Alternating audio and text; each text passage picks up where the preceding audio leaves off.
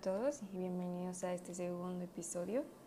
La plática de hoy está inspirada en dos amigas eh, muy queridas mías, Camila y Yani, ya que justo hoy salió ese tema de ser amable con uno mismo.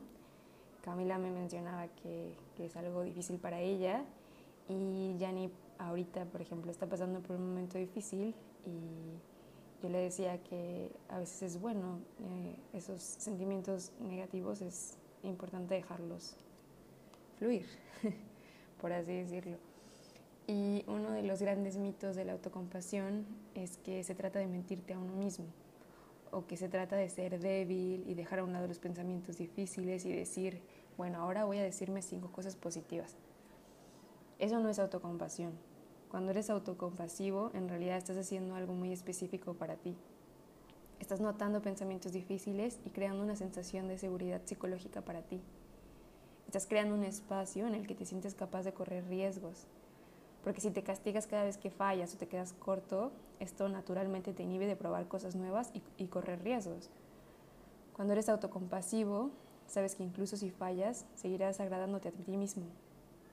De esta manera, la autocompasión te da la capacidad de experimentar, de explorar y de ser valiente incluso. En recientes estudios de investigación, las personas que tienen mayores niveles de autocompasión tienden a ser más motivadas, menos perezosas y más exitosas con el tiempo.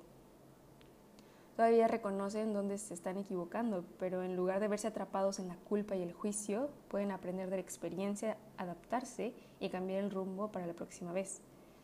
Entonces, ¿cómo puedes cultivar la autocompasión? Empieza por poner fin al tira y afloja dentro de ti en un estudio de investigación que analizó a más de 70.000 personas, se encontró que aproximadamente un tercio de los participantes juzgaron sus experiencias y emociones normales como buenas o malas, positivas o negativas. Cuando evalúas tu vida de una manera tan en blanco y negro, estás entrando en un tira y afloja interno. Te criticas a ti mismo cada vez que sientes emociones malas o negativas y cuando no sientes emociones buenas o positivas. Para detener este tira y afloja, simplemente suelta la cuerda. Cuando experimentamos una emoción desafiante como la tristeza o la decepción, muchos de nosotros respondemos diciéndonos a nosotros mismos, esto es malo, no debería sentir esto, o ¿por qué no puedo ser más positivo? Y luego seguimos este juicio con más juicio y nos regañamos por no ser compasivos con nosotros mismos. La próxima vez que esto suceda, intenta decirte, me siento triste, ¿de qué es eh, una señal esta tristeza? a qué apunta, qué es importante para mí y sobre todo qué me está enseñando. Piensa en tus emociones y pensamientos difíciles como datos. Puedes proporcionarte información súper valiosa sobre quién eres y lo que realmente te importa. La autocompasión te permite reconocer y aceptar todos los sentimientos, incluso cuando son negativos. Por ejemplo, uh, puedes notar que te sientes realmente frustrado en el trabajo. Así que te preguntas, ¿de qué es una señal esta frustración?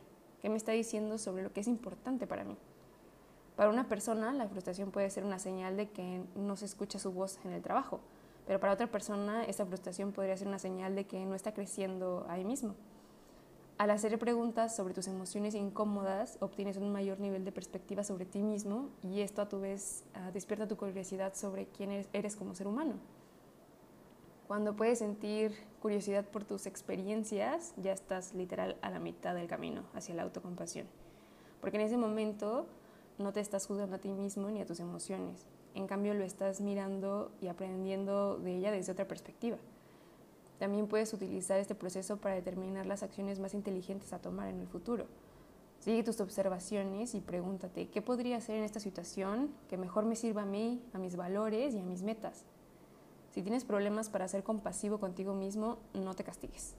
Cuando tienes un día de falta de autocompasión es muy importante que no te critiques.